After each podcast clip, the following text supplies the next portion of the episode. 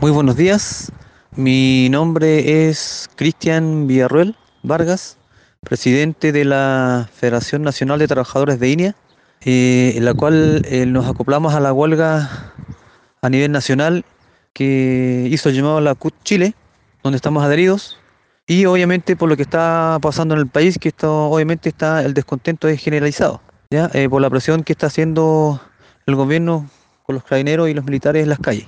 Eh, vamos a estar eh, en paralización todos dos días, hoy día 23 todo el día y mañana jueves 24 eh, todo el día. Y obviamente también participando en las marchas que se hagan en, todas las regiones. Eh, la huelga es, es a nivel nacional desde Punta Arenas, Coyhaique hasta La Serena, en todas las regiones donde tenemos afiliados como federación.